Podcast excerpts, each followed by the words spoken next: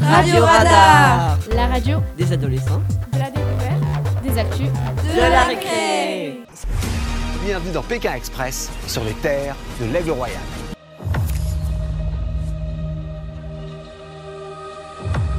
Préparez-vous à une grande aventure. C'est super stressant, mais en même temps, c'est super excitant. C'est magnifique. On y va C'est parti Préparez-vous à l'imprévisible. Oh putain Ils sont dans la voiture de police, les deux, là. Je suis crevé déjà. là. Ce trek va être long et particulièrement stressant. La course, elle est là. Mais c'est pas que ça, euh, Pékin Express.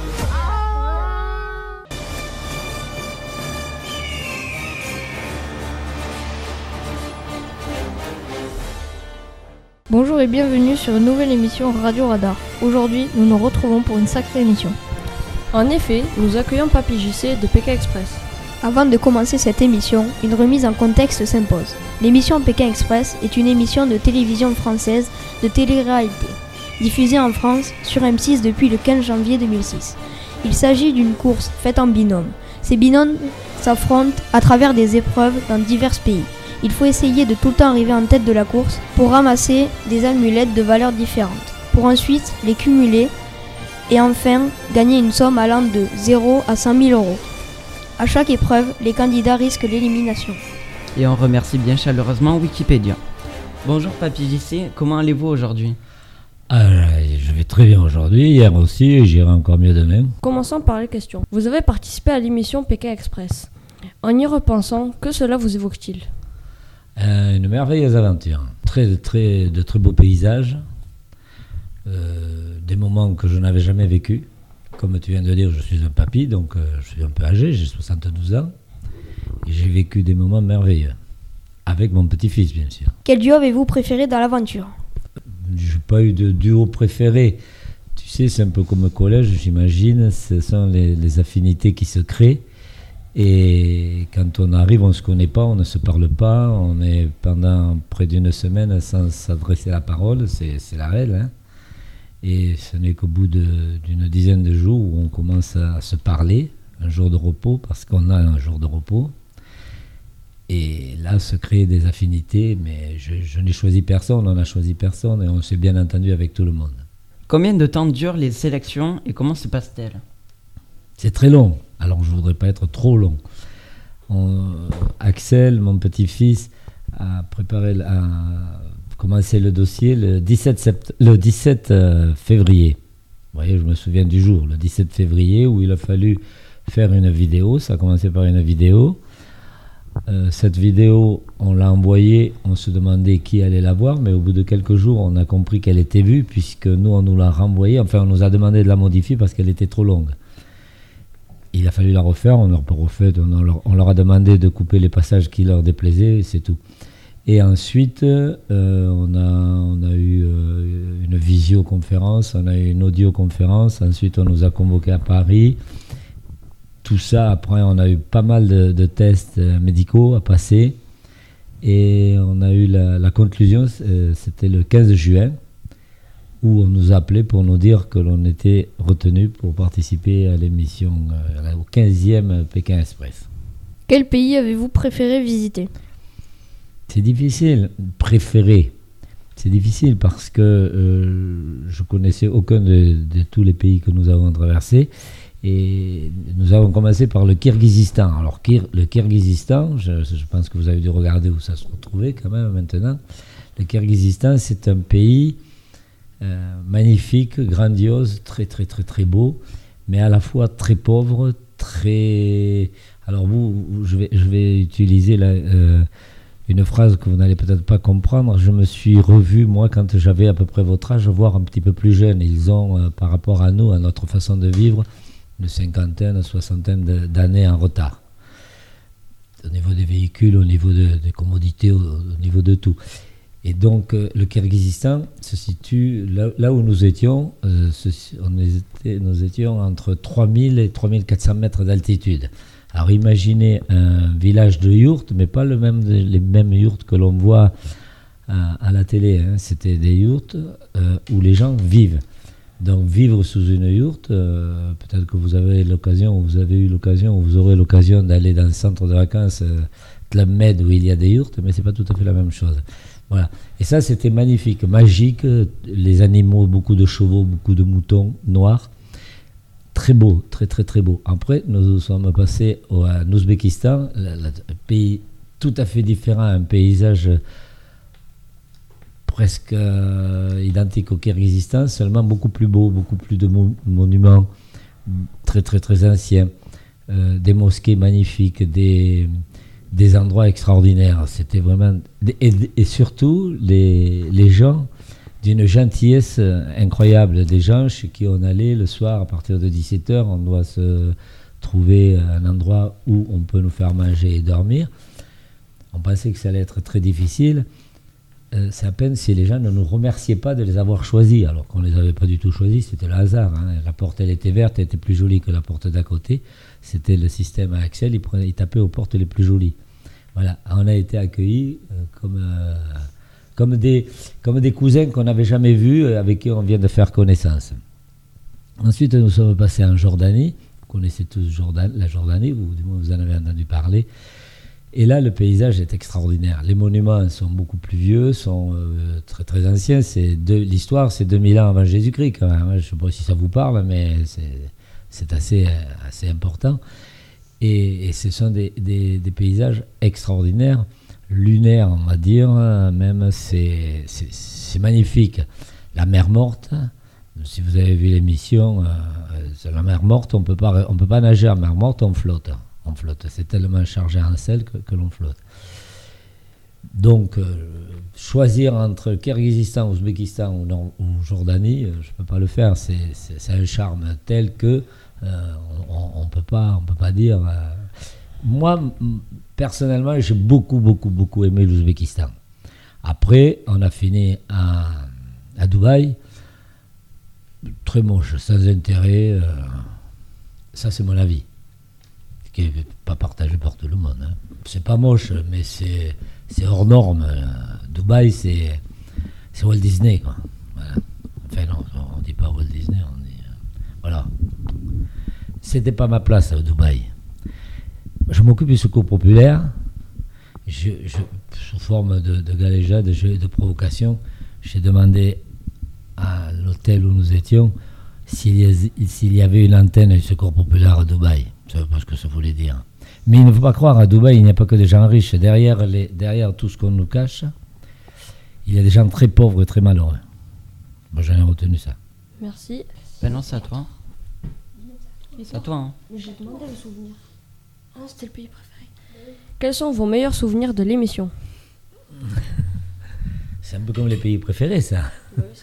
Euh, le meilleur souvenir de l'émission. Le meilleur souvenir de l'émission, c'est les, les meilleurs, pas le meilleur, parce qu'il n'y en a pas un de meilleur que les autres.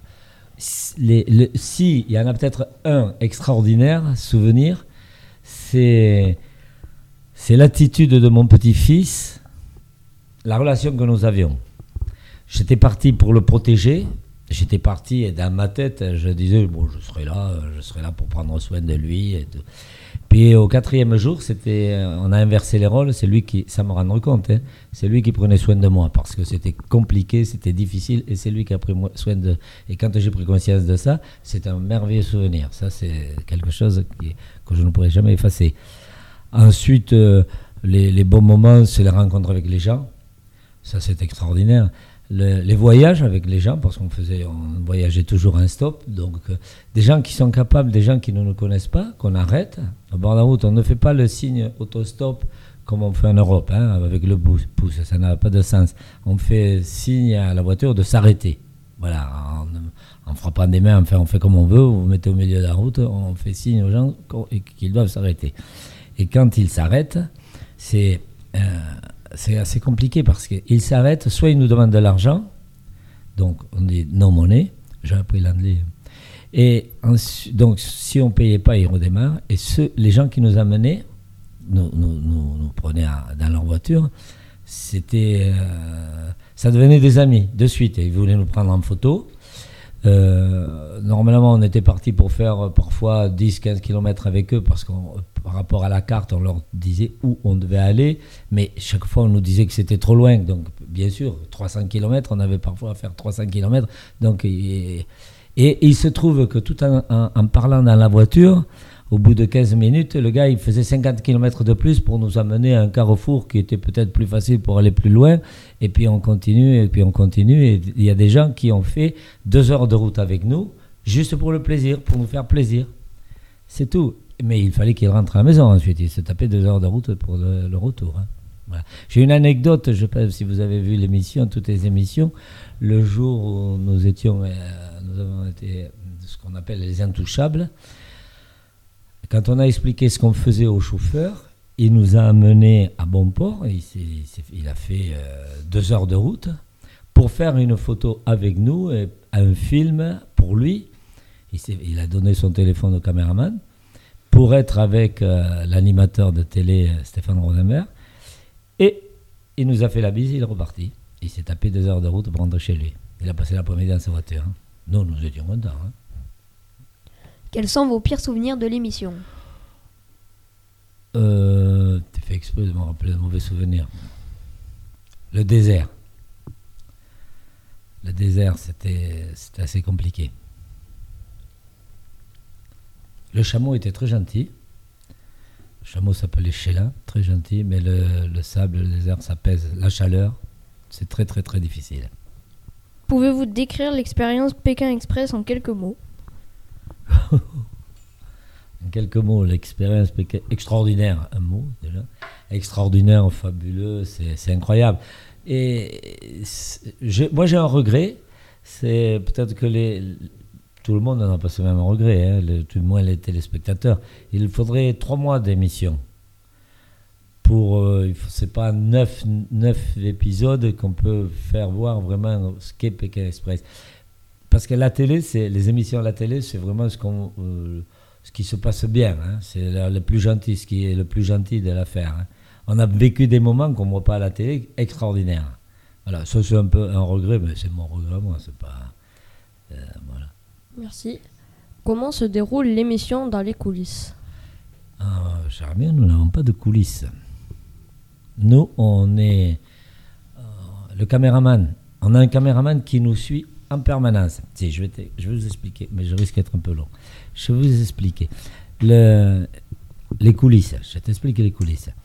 Le, le caméraman arrive le matin. Le caméraman passe toute la journée avec nous. Il arrive entre 6h30 et 7h30, suivant l'heure de départ. L'heure de départ qu'on ne connaît pas. On ne peut pas se préparer à dire qu'on va démarrer à 8h du matin. Alors, je te donne un, exemple. Le caméraman arrive à 6h30. Nous, on, avait remarqué au bout de 4-5 jours que entre l'arrivée du caméraman et le moment où on nous donnait le départ, s'écoulait 30, 30, 40 euh, minutes à peu près. Et puis un matin, donc on prenait notre temps, euh, on, mangeait un petit peu, on prenait vraiment on prenait notre temps, et tout d'un coup on entend le bip bip. Alors on, a un appareil à la ceinture qui sonne, qui donne le départ. Et là le caméraman lance, la- la- lance sa caméra, et si tu n'es pas prêt, ben, tant pis pour toi, c'est pris sur ton temps. Donc, euh, euh, ça nous est arrivé qu'une fois. La fois d'après, quand le caméraman arrivait, nous, on nous étions toujours prêts à partir. Il n'y avait pas de souci. On avait fait tout ce qu'il fallait. On était prêts à partir. Et le caméraman nous suit en permanence. On a un micro, beaucoup plus petit que celui-ci, pendu au cou. Et dès l'instant où on part, du moment, le moment de départ jusqu'à l'arrivée le soir, qui est également entre 16h30 et 17h30, on ne sait jamais. hein, on enregistre tout ce que l'on nous dit, tout ce qu'on dit, tout ce qu'on dit. Donc, après 16h30 ou 17h30, la course est banalisée. Ça veut dire qu'on n'a plus le droit de se déplacer. On doit rester là où on est. Mais on continue à nous écouter. Et on est filmé jusqu'à 21h30. C'est ce que vous avez vu à la télé quand vous voyez les gens dans la salle de bain ou des choses comme ça. Voilà. Ça, ce sont les, coulisses au quotidien. Ça veut dire que quand on fait du stop, on est trois. Le binôme et le caméraman. Le caméraman monte avec nous. Donc il faut, vraiment trouver des grandes voitures, mais on n'en trouvait pas toujours, donc on partait à petites voitures, on faisait, on débrouillait. Et en arrière, ce qu'on peut appeler la, coulisse, les coulisses que l'on ne voit pas, peut-être que vous avez, si vous avez regardé bien, observé l'émission, vous voyez un peu éloigné sur la route, à 200-300 mètres de nous, un véhicule, toujours stationné. C'est le, le véhicule sécurité. À l'intérieur, il y a ce qu'on appelle, nous, l'ambassadeur, enfin, ce qu'on nous- on nous l'a désigné comme tel. C'est un gars du pays qui a toutes les autorisations. Parce qu'il faut savoir que nous, nous n'avons ni passeport, ni téléphone, nous n'avons pas d'argent, nous n'avons rien. Si on se fait arrêter, vous savez que les papiers sont obligatoires euh, partout dans le monde. hein. Donc nous, on n'avait rien. Dans ce véhicule, donc, il y a l'ambassadeur, il y a un gars du pays, bien sûr, il y a le chauffeur, un gars du pays également, la sécurité, c'est un ancien gendarme ou son égal, la sécurité, des gros bras, et une journaliste, et un infirmier, fermi- infirmier ou médecin. Voilà, ça c'est la coulée. Mais nous, on, ne leur parle pas, on ne, les a- leur a jamais parlé. Euh, une seule fois, on a eu besoin d'eux, parce que les gendarmes, la police, c'était en Ouzbékistan, la police nous embêtait un petit peu. Et au bout de 20 minutes, ils se sont décidés à venir nous, sauver. Le gars du pays a sorti toutes les autorisations, la police est repartie, puis voilà. Voilà, il n'y a pas de, la coulisse, les coulisses, c'est ça. Comment votre famille a vécu votre participation à Pékin Express Ils l'ont bien vécu, je pense. Euh, la plus, ma femme a trouvé, a trouvé très long. hein. L'absence, on est parti six semaines, donc ça fait un peu long. On est resté pendant une dizaine de jours, personne ne savait où nous étions. On ne pouvait pas téléphoner. Donc euh, ça a été sûrement difficile, mais ça, on l'a pas vu. Alors on nous a dit que ça avait été bien vécu, donc on l'a cru. Puis ça nous arrange de croire. Si on nous avait dit le contraire, ça nous aurait chagriné. Merci beaucoup d'avoir accepté de répondre à nos questions, Papy JC. Bonne journée Bonne journée à vous, travaillez bien et je vous remercie de m'avoir accueilli.